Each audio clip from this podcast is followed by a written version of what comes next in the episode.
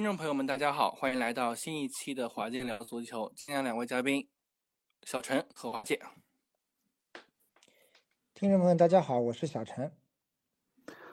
Hello，Hello，Hello，听众朋友们好，我是你们的老大哥华健。好，欢迎两位啊。那今天这一期节目，其实很显然啊，跟大家来聊一聊，就在今天下午刚刚落幕的二零二三。中国足球的最后一场比赛，也是最后一个，呃，属于中国足球的大戏啊！二零二三年度的大戏——足协杯决赛。这两支球队呢，也是呃以往的老对手啊，山东泰山和上海申花。那最后的结果呢，是上海申花赢得了足协杯的冠军。那这也是历史上申花第四次捧起足协杯的冠军。呃，四次分别是一九九八年的甲 A 时代。那二零一七年、二零一九年和今年的二零二三年，啊，那今天呢，我们来聊聊这场比赛，同时呢，我们会一起复盘一下申花这一个赛季的整体表现，包括我们也会对呃下个赛季申花的一一个情况做一个呃小小的呃展望，展望啊，展望。那我们还是从比赛开始聊起啊。呃，按照惯例啊，我们还是请两位来聊一聊看完这场比赛的，呃，我们今天叫心情吧，我们不能叫观感，因为其实这场比赛刚刚结束一小时不到，呃，对于我们听众来讲，可能看到这期节目的时候会是深夜，但是对我们录制时间来讲，其实刚刚结束一小时不到啊，所以两位此刻说说心情吧，华姐。呃，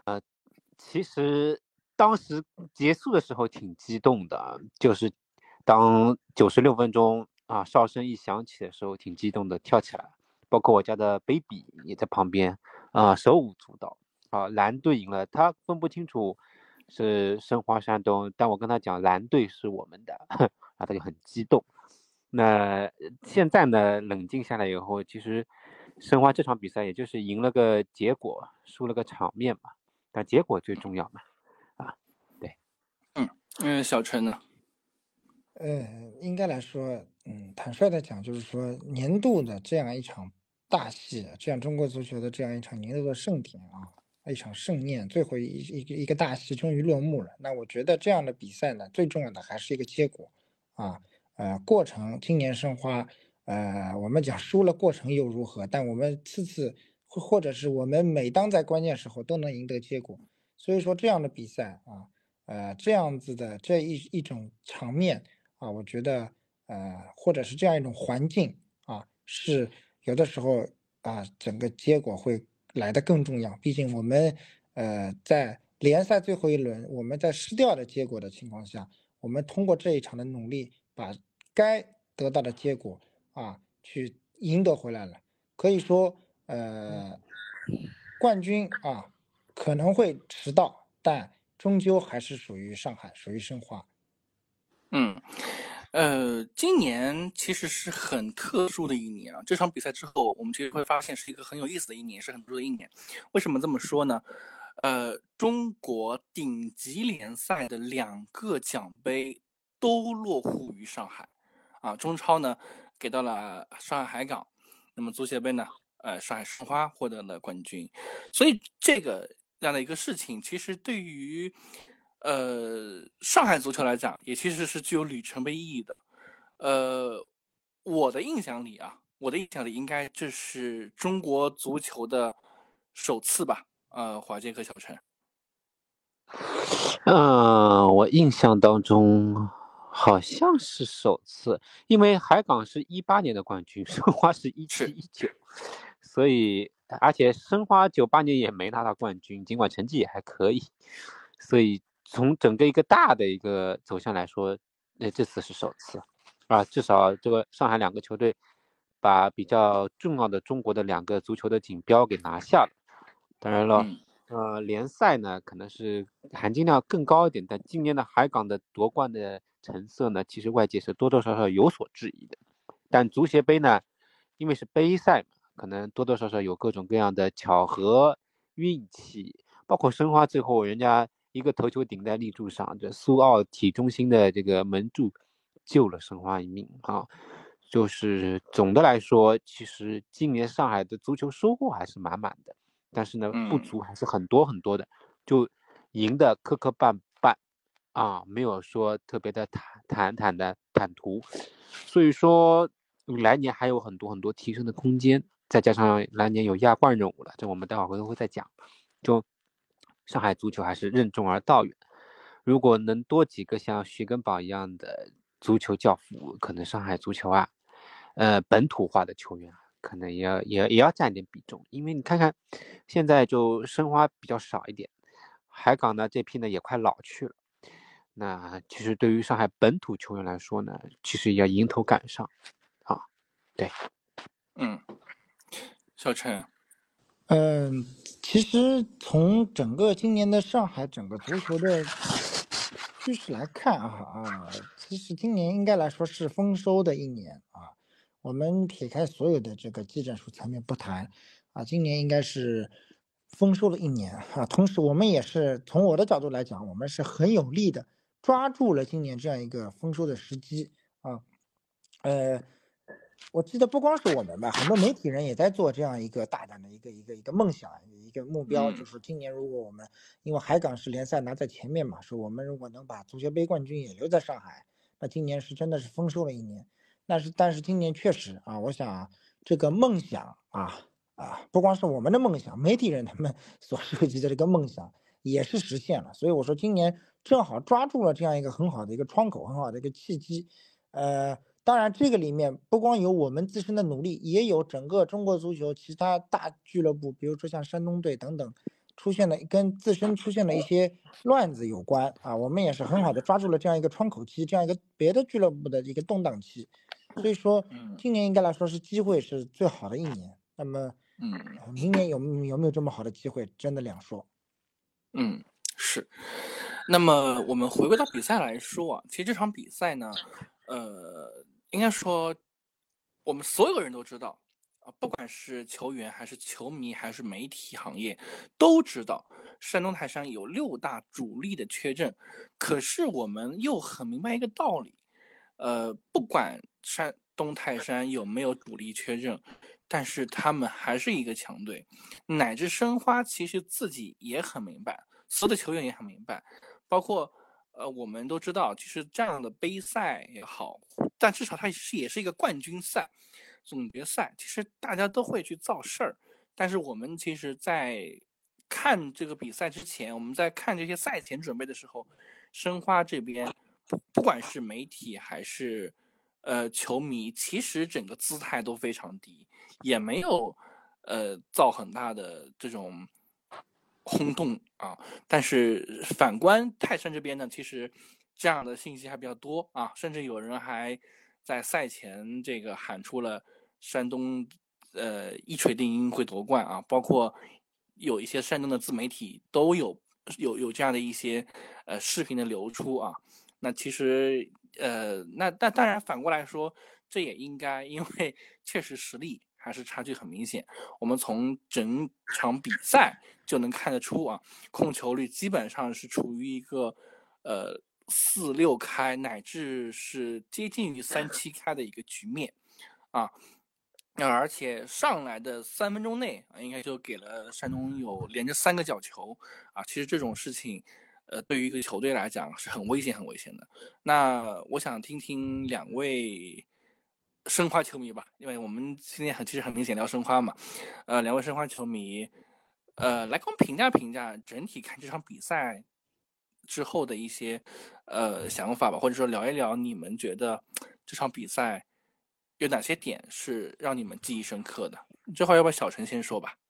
怎么说呢？其实我觉得这场比赛，嗯，山东队从整个技战术的表现来说啊，主要我觉得输球是输在这么几个点。那同样呢，呃，反过来啊，我说山东的时候也等于在说申花，申花是赢球就是赢在这几个点啊。首先，我觉得。我们第一个赢球赢的点啊，也是山东做的不好的一个点。当然，这个点我觉得也是没有办法去回避的一个点，就是莫伊塞斯的停赛啊，这个是很客观的事实情况摆在这里。那么莫伊塞斯的这个停赛导致了中场的组织梳理是比较混乱的，呈现出一个，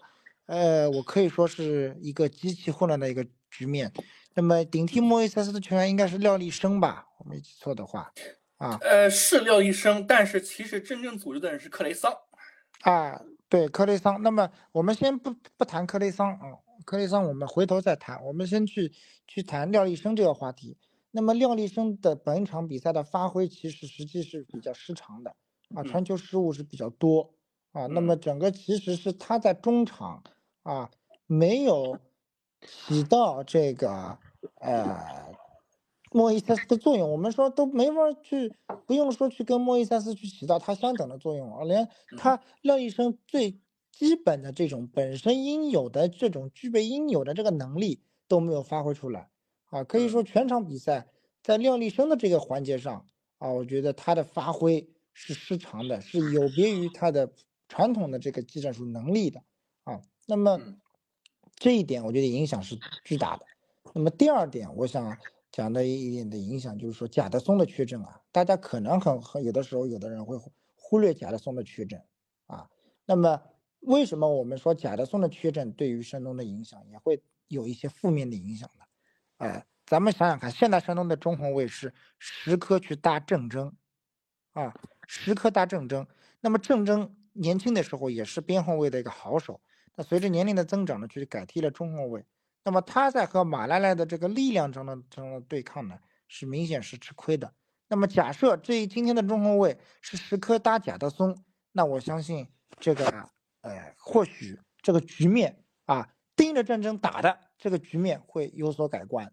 啊。那么第三点，我想去谈的就是这个李海龙啊，李海龙其实在右右右后卫的这个位置上，由于时刻和郑铮顾着去防申花的这个马拉莱以及巴索戈这样子的球员，导致李海龙时刻没有办法去过多的去帮着小弟弟去一起防守，那么导致了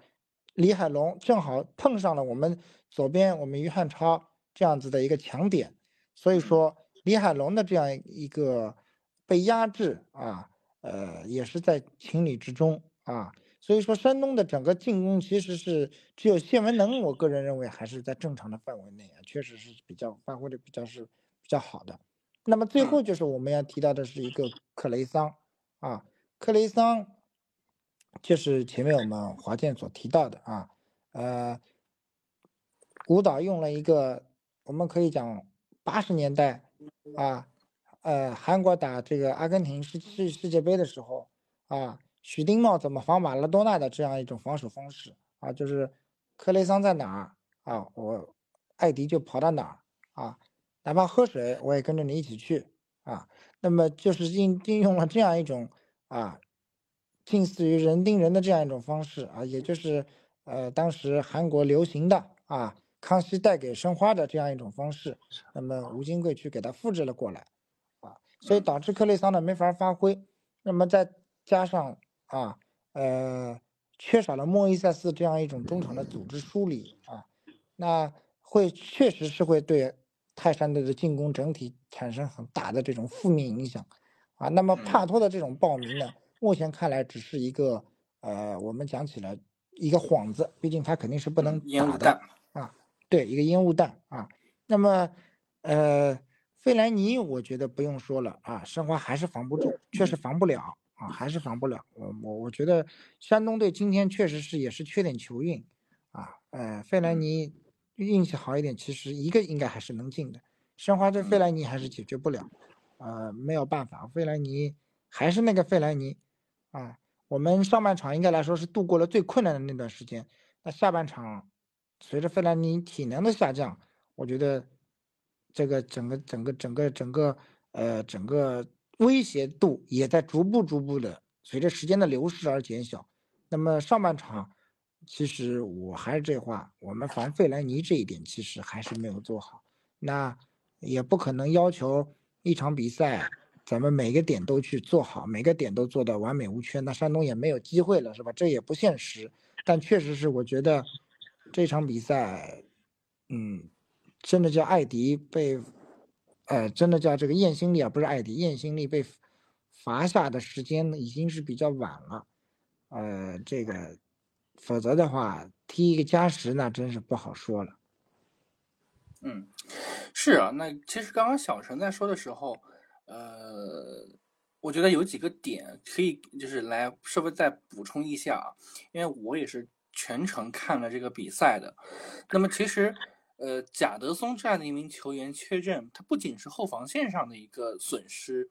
同时啊，就是因为我们知道，像今天这个比赛，呃，上了两分钟、三分钟就有三个角球。那如果有贾德松在的话，其实他的头球能力，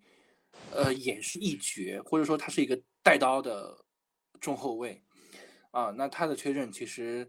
呃，就只有费兰尼一个大高点，那其实确实是整个威胁度会降低很多。那第二个点就是关于克雷桑，克雷桑其实今天一方面是他确实踢得很难受，很难受啊，呃，而因为一直被艾迪盯着嘛。当然，还有个原因是，他今天很多时候他其实是在做，呃，莫伊塞斯做的事情啊，就是在回撤、在接球、在梳理。但其实我们知道，克雷桑这样的球员是一个优缺点很明显的球员，就是他其实，呃，要让他梳理或者你在中场拿球，就对他来说太难了，太难了啊！所以这是这个比赛。克雷桑没有完全发挥出自己真正实力的原因之一吧？啊，那看看华姐啊，稍微补充了一下。整个上半场申花因为中场是拼不过人家，这点呢，我可能觉得舞蹈呢是保守主义，因为毕竟是决赛嘛，让吴曦上，吴曦上一场踢的已经快虚脱了，换下去，后来戴伟俊啊什么也都上，就其实让戴伟俊控控球或者稍微组织梳理一下。但是因为他不感冒这个险，然后呢，曹尔巴也没能上，其实挺遗憾。就就就中场，其实我知道真的是不能说巧妇难为吧，是他不敢冒这个险，所以显得上半场其实申花就整场上就中场和后场几乎是脱节的，就顶多就局部小范围的配合一下，然后就是头球找啊不高呃就长传找马来来也好。或者也就是一脚解围出去的命，就整场基本上也就是这两个，从后场到前场的路数。那么，嗯，贾德松停赛这个后卫啊，就是因为于汉超的进球，马来来扛住的是是谁？我有点忘了。但是如果扛个贾德松，你试试，就扛很好扛啊，就不是不好扛，很不好扛，就可能就不会做做出那么舒服的球给我们的啊。于汉超了，这进球可能就无从谈起了。所以说，总的来说，申花赢赢在了什么呢？就是对方的实在是队员不齐整。那帕图明明是伤了，也是弄出来一惊一乍的。再加上山东 今天开角球的脚法，嗯，没有在他们主场赢我们三比零的那那个脚脚法，就从边路起球到中路头球。他们那时候点是多，不管贾德松也好，莫伊塞斯也好，费兰尼、克雷桑等等等等，今天是点是少，但是今天开的点也不好，也不知道是因为，呃，在苏州什么，但反正就是我总觉得他们开角球开的其实威胁性数不高。那么从整个一个整场数据也能看出来，他们射门次数是挺多的，但射正只有一次，就足可见，也就是你，呃，掷掷弹头的能力就是不够。啊，所以没法导致有比较威胁的射门，啊，当然了，申花呢，其实赢赢在了这个三军用命，就基本上是拼下来的。那我没想到的是，吴指导其实还是稳重当中有些个性，因为特谢拉还是没上，带去了，没上，也就带去了去摸个奖，嗯，这点我蛮佩服吴导的，就不用啊。就你叶希令都没上嘛，那你特夏拉就上一上的，你也不上，控球点都不要的啊，我很佩服他。所以今天真正是赢了个结果，否则呢，外界又要又要各种口诛笔伐了。就本来就人家已经上那么多主力，你踢场面踢那么难看，啊还输了啊，那这至少今天是赢了，那么外界肯定对对他肯定是。怎么说呢？褒奖的比较多一点，然后呢，也劝他功成身退，对吧？那么，嗯，那么再讲讲这个龅牙熊，龅牙熊其实也，尽管人家嗯，就是没扑出什么球，但是人家几次合理的出击，哦，也是非常的棒。直接化解了对方的射门，不光是费莱尼的，嗯，还是那个谁，我记得有一脚比较危险的，现在有点忘记掉，他他出出来以后及时的过来和那个，嗯，朱晨杰啊配合了一下，然后把球抱在了怀里，所以总的来说就是说还是呃团队赢了这场比赛当然了，嗯，我觉得下下赛季。的话，申花这个中场还是要再补强一点啊，这是我们后面展望的时候再说。因为就从这场比赛也可以窥一斑而知全貌，就申花真的是踢的，就心脏病都要发出来了。就我还是那句老话，就是从第一分钟开始，就身上就是分泌分泌过剩，就叭叭叭叭叭叭，就就就感觉始终是就威胁始终是在眼前，就防空警报一直拉响拉响拉响，就很很难有特别特别舒适的那种感觉。申花赢赢就了，就就这个如有一宝，就这个于汉超家有一老如有一宝，就一比零主义今天，然后就是小范围的局部配合是有的，这点是去年我就看出来吴金贵带队的一个特色，就是局部两三个人，最多最多四个人之间的配合，一般没有四个人，很少很少，最多三个人，二三导两传，然后快速通过中场，然后梳理到前场。然后就看前锋自己表现了，没有一个大局观，所以来年如果还是这副样子的话，其实还是蛮难的。今天申花也是这样，真的就是场面上极其难看，危险，但是没有造成呃比较严重的后果。但这并不意味着呃你一直会有这么好的运气，因为就这赛季第一场山东也是这样嘛，对吧？呃，场内场外各种因素，然后教练也出了问题。所以申花偷了一场，那今天包括，其实慢慢提江也是有误判的，那个角球，就申花很危险，就踢在了吴曦身上以后，人民是角球判给了那个，呃，申花门球，然后马提江很有自信，但是这个不介入放，放是不介入的，所以说呃运气还是站在申花这边，就不管是门柱误判，还有整个一个。球员的那个、那个、那个状态上来说，多多少少，申花是占了一个运啊，所以这是我对这场比赛的一个总结。当然了，申花也从这场比赛，其实场场比赛场面都是这个样子，不管打强队弱队，可能就踢深圳好那么点儿，嗯，别的别的都不行，包括踢大连还输了，你看大连讲起大连踢大连还输了，就除了深圳那两场赢的是比较舒服，其余的真真真的是。呃，赢得磕磕绊绊啊，对，嗯，呃，这应该是申花本赛季的第十四场一比零啊，我没有记错的话，第十四场一比零啊，这真的是践行的一比零的主意。呃，其实这场比赛的整个总结和感受，我想就是大家呃两位都已经说的很详细了，那我们就顺着这个冠军带来的连锁往下说啊。呃，刚才我们开头就讲到了，就是申花会在明年和呃上海海港，也就是中超冠军一起去参加到呃明年的这个亚冠正赛啊。当然，这也是改制后的亚冠正赛。呃，那么呃，我不知道，呃，作为呃老申花球迷的两位，会对接下来的这样的一个亚冠。呃，也是第一次改制后的亚冠的一个正赛呃资格，你们会去怎么评价，或者说会有一个怎么样的期待和看法？嗯，小陈。呃，简单的说吧，我觉得就是，嗯，就像前面华界所讲的，嗯，我觉得舞蹈其实在整个这场比赛的赛前发布会上也说的，要想赢得比赛，那要取决于全员的能力啊。我觉得今年其实就像前面华姐所讲的，整个申花的进攻真的很难看啊，真的很难看，没有任何立体的东西可言，甚至于没有任何的东西能够拿出来啊，该控球的时候也拿不住球，所以说，呃，现在也很能理解吴导所说的，想要赢球就要取决于全员的个体个体发挥个体能力，那么我们有的时候确实拿不住球，我们还就是靠。呃，前面两个外援的个人能力、个体能力，能冲得进去就冲，冲不进去就拉倒。那么我想明年踢亚冠了啊，来年的这个亚冠，这样的阵容、这样的进攻组合、这样的进攻威力 啊，肯定是不够的啊。我们不能总是指望于这样子的这种啊运气啊，常伴左右。呃，亚洲赛场上没有这么多一比零好手啊，所以说，呃，我觉得明年就是说，首先我们的进攻组组织打造上，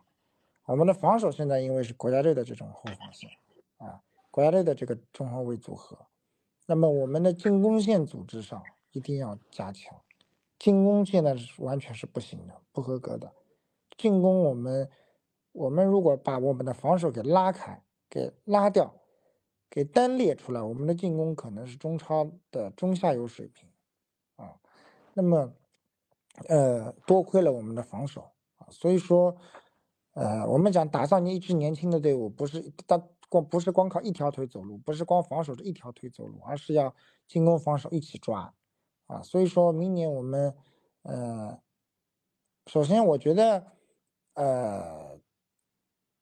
也不知道为什么，我觉得申花现在的进攻线上，啊，这些进攻国内的本土球员的上限好像不是很高，啊，没看出上限有多高，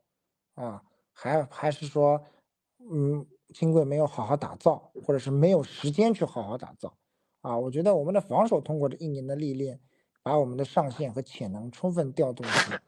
但是我们的进攻线，我们的徐浩洋，包括我们的戴伟俊。是不是他们的潜能还没有完全被挖掘挖掘出来，还是说我们的教练组在打造进攻上没有过度过度的这种天赋啊，或者是，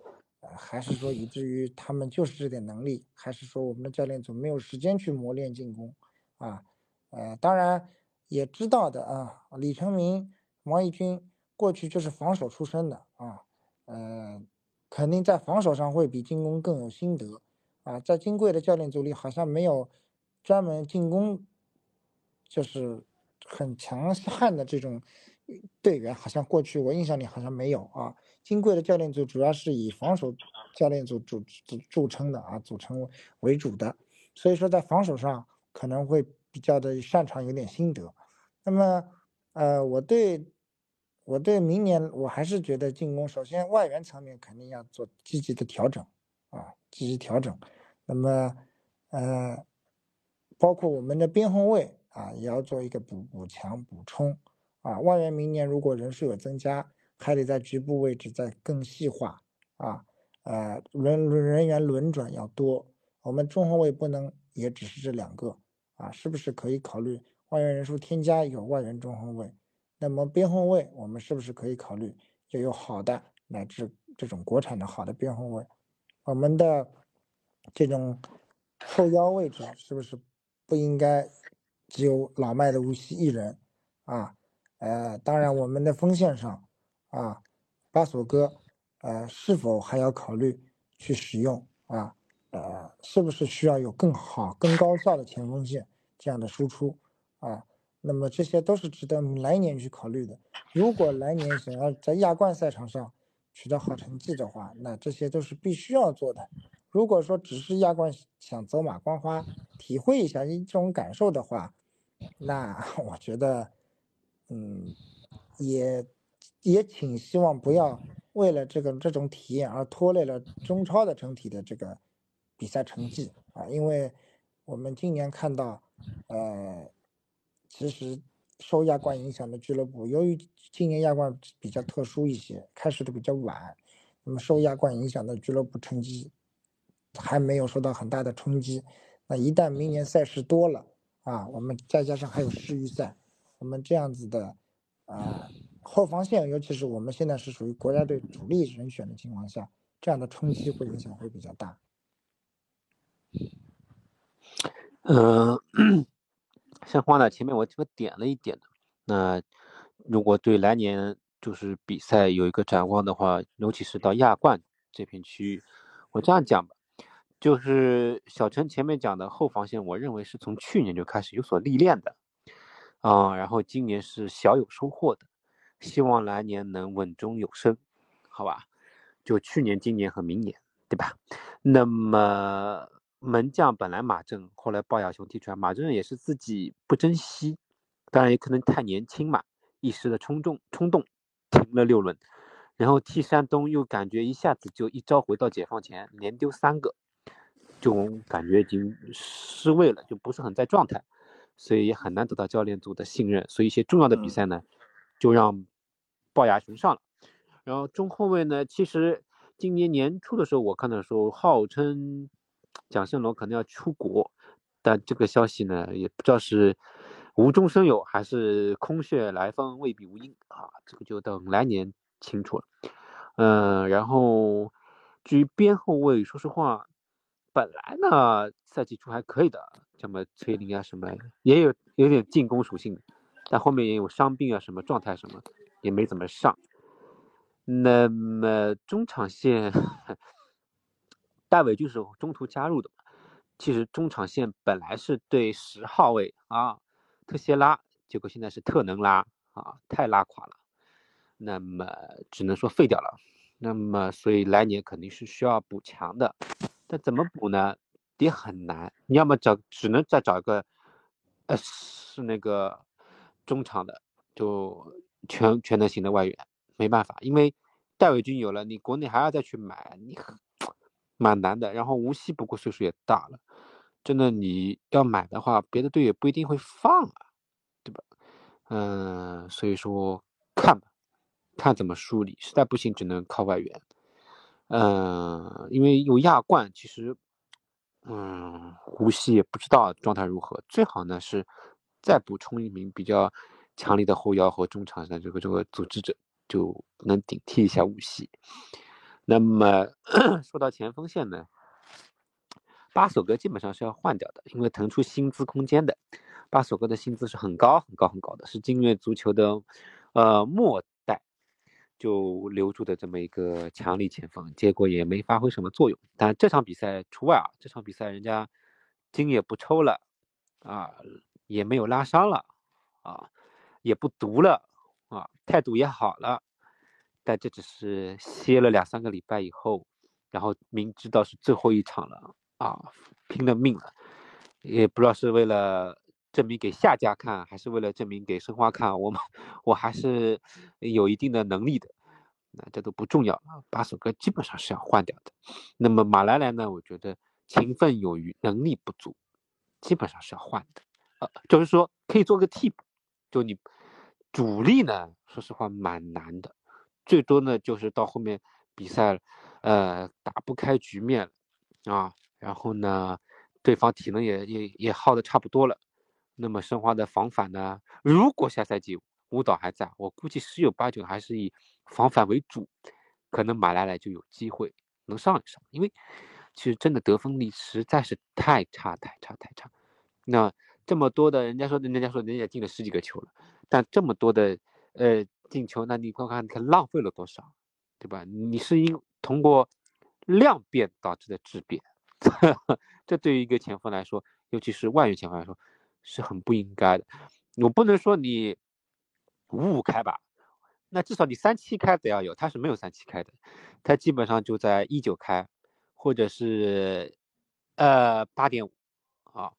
所以所以所以说，嗯，一点五到八点五，所以说真的是蛮累的。就是踢浙江这场，为了他多少个饼不进呀？啊，点球进不算啊。那么，嗯，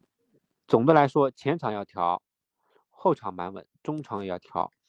然后我我听到的一个版本说，张威啊，是不是如果前锋线不行，要 踢个边后卫？但这只是一个美妙的设想，那这个看来年教练组的调控吧。那申花来年就别指望亚冠能有多好的成绩了，就只要不惨败，对吧？你最最多的期待他是否能小组出线，但是你最好不要去想那么多，你先想着他，就我们申花就不不不要不要惨败，不要去交很多很多学费，因为是小组赛，呃，一场场一场场踢下来的，蛮难的。亚冠他这个来年举行也是因为。照顾到西亚区球队，所以说有点像跨年性质了，以后估计也很难再改回来了。当然，对于中超来说，影响不会太多，最多也是中后期略微影响一些。但但是嗯，怎么说呢？对于俱乐部的运营来说是很麻烦的，很多合同都是因为联当时的联赛和亚冠是在一年里结束的，基本上合同也都是签在一一个整年数的。那对于俱乐部，可能这些多多少一些细节上面，可能要再多多调调节、调控一下。呃，申花反正看吧，就是看看外援前锋补强一下。就是深圳这个超市不是也开了嘛？然后武汉超市，还有河南超市，啊，包括沧州超市开了呀。那我们已经不可能再去国际上挖特别特别厉害的球员了嘛？那么就在自自家锅里面。稍微补强一下还是有希望，所以希望 申花来年，呃，能够稳中有升。就因为排名其实已经超出了我预计的一名了，我以为是保六争八，拿了第五，尽管这第五拿的也很遗憾啊，但是也是永生的。然后整个一个一比零引起到一比零的一个结束啊，有句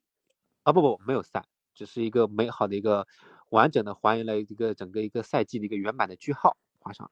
那么至少结果是好的，有一个冠军了。但但总的硬实力第五名其实已经是给你一个很好的，给我们一个很好的交代。那么希望申花来年，哎，能保五争三，啊，嗯，是。那么其实刚才不管是华界还是小陈啊，都提到了一个点，就是呃阵容要有一些调整。尤其是外援这边，那我们也知道，其实现在的足球，不管怎么样，呃，还是要靠外援去解决问题，解决实际问题啊。那么我们知道，申花本赛季，我们没有算足协杯啊，我们只算中超联赛，其实一共只只进了三十四个球，一共三十轮比赛只进了三十四个球，啊，那其中的好几个球，刚才两位说到了，是在深圳球队身上拿到的。啊，应该是拿到了至少五个，那就是其实是场均就是一个球，所以这样的一个进攻效率其实是很低很低的啊。那我们呃，我不知道两位同不同意这样的一个观点啊？我们从外援整个今年的配置来讲，其实真正让人满意的或者合格的只有阿马杜。呃，基本上是这个道理，就是不满意是阿马杜，合格是马来莱，然后。呃，次品是叶心里，废品是特谢拉，但废品这个废品呢，就是不知道啊，是球员跟教练之间的矛盾体，还是球员自身就状态就不好？否则为什么会到后面就简直就是弃用的一种状态，就令人费解。然后八索哥是奢侈品，就易碎品啊，这是我 对其他外援的一个呃判定，至少今年发挥的一个判定。嗯，那小陈呢？怎么看？对，基本上我觉得这些形容词还是比较贴切的啊，呃，还是比较蛮好的。这些形容词概括了整个五大外援的这个缩影啊。我觉得特谢拉应该是有一些问题啊，肯定在里面有一些问题，那么呃，会导致这样一个情况。那么呃，燕心力呢，确实是目前看来能力还是不够。啊，能力也是不够。这个外援，我记得以前我们也听说过，听到说如果发挥的好，明年看看是不是把他给他，呃，给他规划到我们国内来，或者是就是像那个像原来钱杰给那样啊，给他嗯规划进来。那么我个人认为呢，这个球员目前看来能力还不够啊，呃，没有必要去规划啊，没有必要去规划。那么呃，其他的层面，我觉得其他几个外援，我觉得。应该来说，呃，华界概括的是比较恰当。精品、良品、次品、废品、奢侈品，五个品。啊，这个概括非常的贴切啊！啊，那我们呃，整个赛季已经结束了。那么其实，呃，从上半个赛季来讲啊，吴金贵其实是受到了很多申花球迷的称赞啊。那么下半赛季呢？以这个呃第二回合德比战为一个起点，那么他的这个呃风评一下子呢被拉低了很多。当然，一方面是因为这样的一场比赛的惨败，那当然还有一个原因呢，是因为之前吴金贵啊，这对着一个这个球迷会喊话，那么这个球迷会呢，他还只针对一个球迷会喊话。当然事后呢，他也解释啊，说其实我面对这个球迷会呢，呃，等于是面对所有球迷，只是他是一个代表。但这个这样的一个解释呢，其实作为申花球迷是不会满意的。而且呢，下半赛季确实是整个成绩呢有所下滑的啊。那么包括有很多人说，哎呀，让他下课，对吧？让他别带了。呃，而且呢，总是这种呃龟缩战术。啊，很多人说，哎，这不是不像是一个，对吧？呃，足球强队该有的样子，呃，都不能理解他的这种带队思路。呃，那最后啊，最后今年最后一场比赛，吴金贵交出了一个关键的这个成绩单。呃，我我我们这样啊，我们来打个分，我们先给吴金贵今年的执教打个分。嗯，小陈。呃，我觉得从一比零起步啊，到一比零结束，从而拿到个冠军啊，有始有终啊，我觉得可以，还是可以给舞蹈打一个八十五分这样一个高分的啊。那么为什么下半赛季会出现这样一个一个波动这样一个情况呢？我觉得舞蹈也在尝试，其实他自己内心也在尝试一个改变啊，他也想玩进攻啊，他也想进攻玩玩看啊，只是没有玩起来啊，呃，那么。进攻在玩不起来、玩不转的情况下，还想依赖于上半赛季这样铁血的防守，场场都守出个一比零，那自然而然是不现实，自然而然不可能这么多时运站在我们这里。所以球迷的这种不满的声音，我觉得从球迷角度是正常，但是从我们来讲，还是要客观的去看待当时或者当下申花在那时候的情况下所处的一些人员的情况啊，以及他的这样的一一套。进攻阵容组合的这样一些情况啊，可能有我前面所提到的教练对于进攻的打磨不够细致，还不够好，没有把进攻的组合给挖掘出来，潜能给充分的调动出来。那也有我们队员确实在进攻线上外援能力的缺失，国内球员能力的不足有关啊。所以说，各种原因都有，舞蹈再做调整，但是调整这个进攻的调整变化，一场零比五可能让舞蹈的这种。调整的这种信念，我觉得是动摇了，也击碎了他这种调整的信念。所以呢，呃，球迷的这种不满的声音自然而然是有。但是我觉得在当时，在当下那场零比五，或许是呃让舞蹈去重新换回打防反的这样一种呃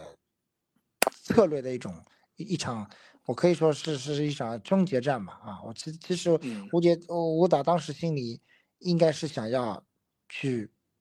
换一个活法，我们讲起来，对吧？换一种思路去和海港踢踢看的啊，但是没有成功啊。呃，包括泰山的这场零比三，我相信让应该让吴导输的也是痛彻心扉的。我我我们如果看了打足协杯前的赛赛赛前的一一发布会的时候，吴导其实也讲了，就是我们要怎么去杜绝、去避免再发生像打泰山在客场我们快速上半场就丢三个的这样一个局面。所以说很多东西确实，我觉得，呃，舞蹈自然有舞蹈要调整的地方，但是作为球员来讲，啊，作为队员的，我们的进攻能力能不能，是不是能不能达到这样的要求啊？我看确实是也是，都是各方面原因所造成的。所以从我角度上来讲，客观的讲，今年的舞蹈带队来说，八十五分应该是没有问题的，是能够达得到的。以这套阵容的配置。啊，整个阵容的打磨情况来看，啊，应该没有问题。嗯，我我给舞蹈九十分吧，而且我觉得只要他不肯放，其实从从俱乐部层面来说，从俱乐部层面来说，他也是不会让他下课的。毕竟是一比零起，一比零收的一个完满的一个句号。之前我已经点评过。呃，然后为什么呢？就是因为你中期其实申花没补强，除了除了戴伟俊。补强了一下，你外援一个没换，对吧？那你要说调整一年，对吧？过渡一年，或者说整个个目标其实还是稳定在一个一个一个一个区间内的，没想过要去争很多很多什么冠军什么冠军，包括小陈提到的零比五那场，呃，舞蹈有想法，这不管你零比五零比三，多多少少其实还是受到了上半程比赛的一些数据的影响。踢零比五，因为你在客场踢海港一比一啊，对吧？他的意思，我我们是有一定的进攻属性在的，而且我们又是自己主场，那时候落后的也不多，对吧？也肯定知道对方会一口气想吃掉我们。结果没想到是人家也玩防反了，人家还有一个奥斯卡中场的梳理的防反，再加上吴磊说他差说他差嘛，那至少人家得分能力还是有的，对吧？那各种机缘巧合导致了一场大溃败，那么把他的一些想法给泯灭掉了。但是这也是基于发一些数据上，包括山东，你前面第一场主场一比零偷赢了，然后客场知道很困难，对吧？马拉莱也停赛了。啊，然后守门员是，呃，让马震又重新上场，没想到会这样。其实马震那场站位也是有些问题，所以多多少少，呃，数据有的时候是可以骗人的，啊，但是没有数据也是不行的，所以这个点要用好。那么，呃，总的来说，我为什么给他九十分呢？跟我说了，连五足冠，对吧？联赛第五，足协杯冠军，有一个奖杯到手了。联赛俱乐部本身的目标就肯定没想过会拿第五，且这第五名跟第三名其实分数差的不多，对吧？那么，嗯，至少成绩上其实老老早早可能就已经达标了的情况下，那么，呃，他可能会做出一些小小的调整。当然了，再怎么调整，也就这些人，对吧？尤其是外援，你没换，你你你特谢拉其实从下半赛季开始，是中上段开始。什么伤了、病了，然后就没怎么上了。那第一场稍微惊艳了一下，哎呦，挺能拿球的，也能摆脱，还能梳理传传球。到后面就不就就了杳无音讯了，对吧？呃，踢踢第二回合输给大连，好像上了一下，后面又杳无音讯了。就其实你等于是一种自我的一种否定也就算了，你还不没有替换，我觉得挺猛的。啊，这个也不知道是到底是哪块出问题，因为我们是外围人员，我们也不清楚。呃，他们核心到底内部的俱乐部教练层、队员，或者是有什么呃其余的因素，那么这这就是教练的难为之处了，对吧？我们是看不懂的，人家可能心里有数。包括今天我说了，为什么不让戴伟俊开始就上，对吧？那么你。朱晨杰和蒋胜龙其实已经很累了，踢了一百八十分钟了，他们还要去防费兰尼啊什么什么，其实已经很很优秀了，至少今天也没丢球嘛，不用管场面上来说。那么，呃，就整个一个防反和一比零的主意呢，其实已经是学了一点点穆里尼奥、魔力鸟的精髓在了，对吧？已经摆上那么半摆上那么半层大巴了。啊，我们老鸟摆的是双层大巴，我们摆了半层大巴啊。那但这并不是我们球迷所想要的、所需要的。今天呢，其实我真的是不方便，那有种感觉，当然又要说事后诸葛亮了，就可能会有一个比较好的收获，应该去现场感受这个氛围。但是实在是啊，苏州说远不远，说近不近，还是出行多少有些不便，还是算了。想了一想呢，还是算了。那么我前面也跟就是我们申花球迷会的，就是因为这次通过去现场观赛以后，嗯，认识的球迷户的，大家也是非常激动，聊了两句。那么来年呢，大家期待也是比较高的，但希望呢，就是不要让球迷失望，就嗯呃，慢慢慢慢的锻炼自我，然后提升自我，提高自我。那这这就是我觉得。呃，整个一个一个申花队全队就吴金贵所希望能够呃达到的目标吧，因为我觉得他不会走的，俱乐部只要不请他走，他是绝对不会走的。对外来说，我我干嘛要走？你我凭什么激流勇退？对不对？那整个一个球队也就是稍微呃补一补，对吧？后场不用大补，小补，对吧？中前场要大补一下，那至少整个一个。球势还是慢慢慢慢慢上扬的，成绩也是慢慢慢上扬的。只要，呃，俱乐部让我干，我就一定会干下去。所以，嗯，来年要换的话，就看他个人 意愿了。但对他总的一个表现来说，我是给九十分的。尽管场面上不好，但是，哎，功利论、结果论吧，其实申花这赛季至少是让我们眼前是一亮的。对吧？呃，给一百分是不合理的，因为肯定是还有还有很多不足的。但是大方向上来说，其实给九十分，给个优秀啊，不是完满，是优秀，还是可以的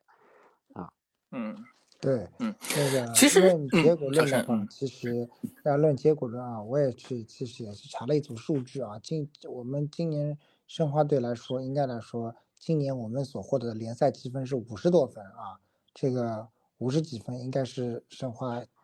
刨去疫情以外，近十年应该是最高的啊。大家也可以去查一下这个数据。我们以前哪怕我们排名，哪怕是比第五要高的那那几年，或者是比第五成绩要好，我们也没有达到过呃说成绩有上五十加的。嗯，是，呃，而且呢，其实足球场上说的直白一点，就是结果论，谁最后拿了三分，谁就是赢家。虽然我们可能很多人会有这种评论，哎呀，说场面不好看，但其实场面不好看又能怎样呢？最后还是分数更重要。呃，那刚才呢，我们其实是对吴金贵、吴指导啊做了一个评价，两位呢其实先后给出了八十五分和九十分的高分。那其实，如果我们回归到申花整支球队啊，整个联赛今年整个联赛的表现来看，呃，我相信，呃，我我们从两位的表达当中其实也看得出来，呃，应该是也是超出了预期的，呃，那么我们这个最后啊，最后我们我们也给申花今年的联赛，包括足协杯赛一起综合的打一个分吧，呃，那华健。总的打一个分，如果这两个都打的话，我觉得足协杯那一百分不现实，尽管拿了冠军，对吧？打一个嗯，我们是一个90分啊综合分，就是我们我们综合分，就是我们把呃啊联赛和足协杯整个放在一起。那你综合分的话，我觉得可以打个八十分。为什么？嗯因为高开低走，然后再上扬，啊，申花就是这样。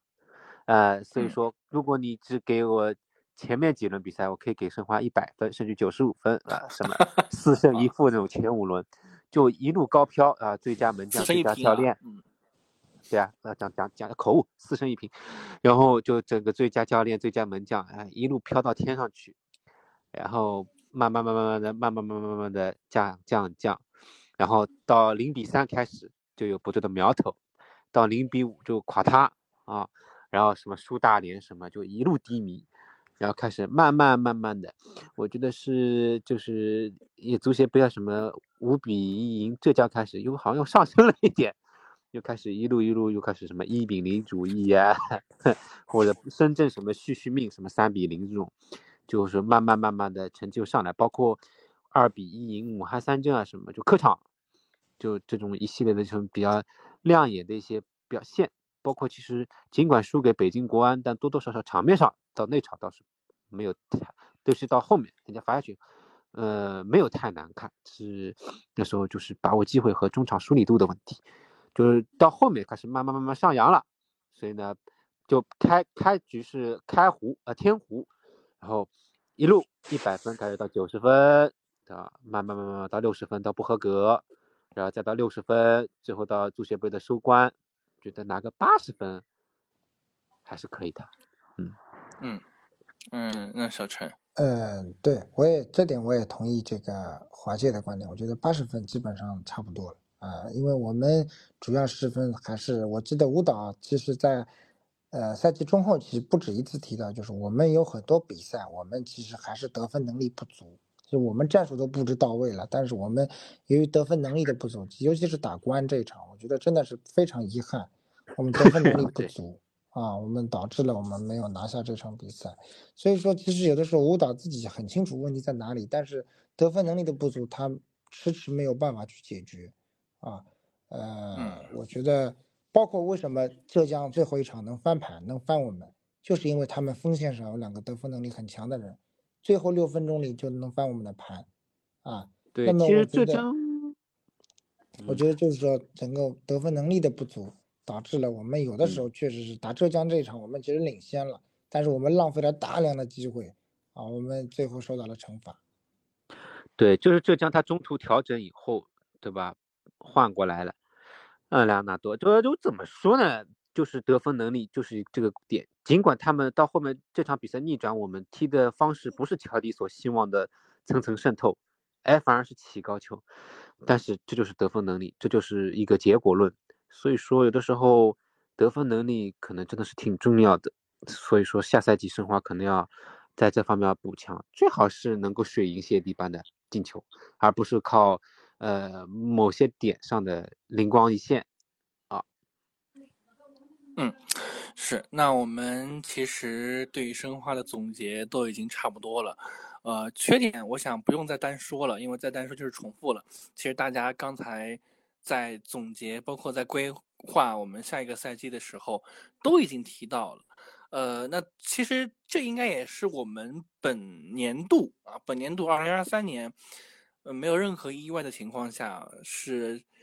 比较严谨的最后一期 聊申花啊。呃，对，呃，下一次正式聊申花肯定得是明年了。呃，所以我们的两位申花老球迷还有什么想跟我们的听众一起来分享的吗？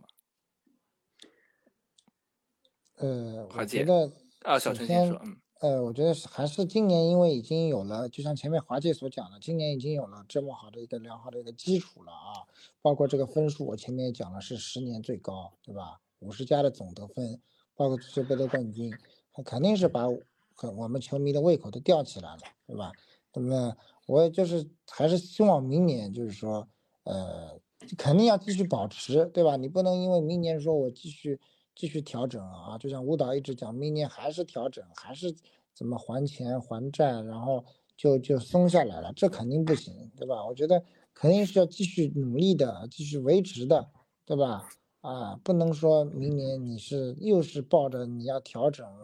要还钱这种，然后去去去说我们今年还是调整的那一年，这个我觉得不行，对吧？俱乐部已经稳定了，对吧？那么明年就是要想办法。该提升的提升，该补的补，那么把该做好的事情啊去做到它。嗯，来我来说啊，压轴嘛肯定是交给华界哥，是吧？啊，开玩笑，开玩笑。呃，我听众朋友们永远是我们的衣食父母，永远是我们的老大啊，这华姐是小弟。那么言归正传，申花整个这。这一年呢，其实还是惊喜颇多啊，多数也是喜多于忧，对吧？那么来年呢，俱乐部肯定也要有所投入的，也不能总弄点什么周边产品或者是邮局这种事情了啊。那么外援该换换，内援该换换啊，然后尽量调整好，然后俱乐部也要有一个合理的规划，你要看情况，你联赛要保保怎么保法，亚冠那么多年没踢了。你是怎么个想法啊？这一套阵容不可能踢下来一一年将近三四十场比赛，这这这个是不太现实的啊。应该要小五十场，是三线作战啊。你如果如果足协杯什么你也要扔进去的话，那就是五十场，对吧？那如果你成绩一路高高歌猛进，你可以往那六十场里头走，但这概率不高啊。但但就是说，嗯，怎么来说呢？就是俱乐部一定要调整。就要可能要将近三十个人的名单，少说说二十五六七八个要要的，就这足应该就把足协杯一起算上，毕竟是一个福相嘛。那么这个三三个呃三个方向，你看怎么个合理的分配好，对吧？呃，亚冠你要达到一个怎么样的目标啊？联赛要保住多少？然后足协杯嘛，呃，定位，我不不到像一七年什么的，就今年夺冠，明年首轮就 say goodbye 啊，这也挺扯的，就人家扶持你一把，你来年就把人家给抛弃了，这这不大好啊！这次特别的硬气，就本来人家山东要四连冠 足协杯，都被抢走了，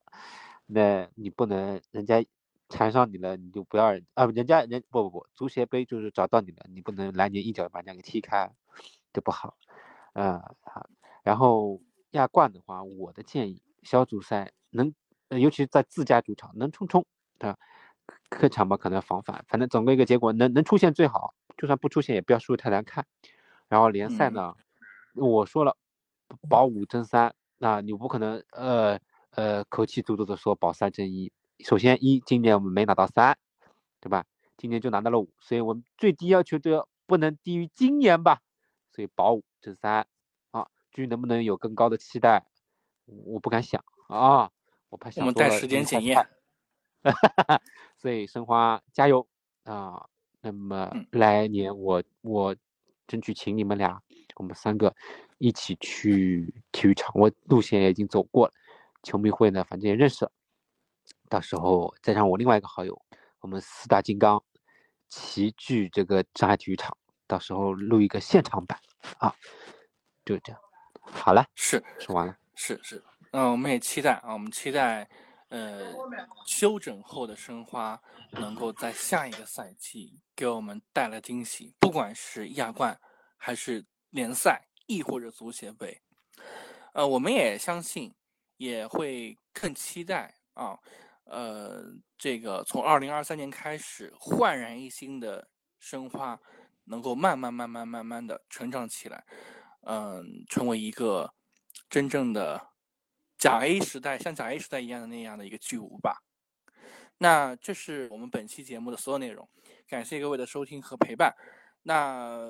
呃，接下来的时间里呢，我们的节目会更多的转向于呃欧洲足坛，因为中国足球呢，所有的赛事已经全部完结了，也是一个非常非常圆满的结果。那我们期待着下一期。能够跟大家一起来聊欧洲足球，因为我们已经好久好久没有跟大家一起讨论欧洲足球了。那我们下一期再见。我们再次恭喜申花获得二零二三年度足协杯的总冠军。我们下一周再会，拜拜。就中超中超球迷，我们来年见啊！然后呃，国际赛场球迷，我们下周见，拜拜。穿过穿过球场中的欢呼，穿过胜利孤独。我们把心灵寄托交给你，换来奇迹无数。我们把憧憬激情献给你，不管永恒专注。穿过。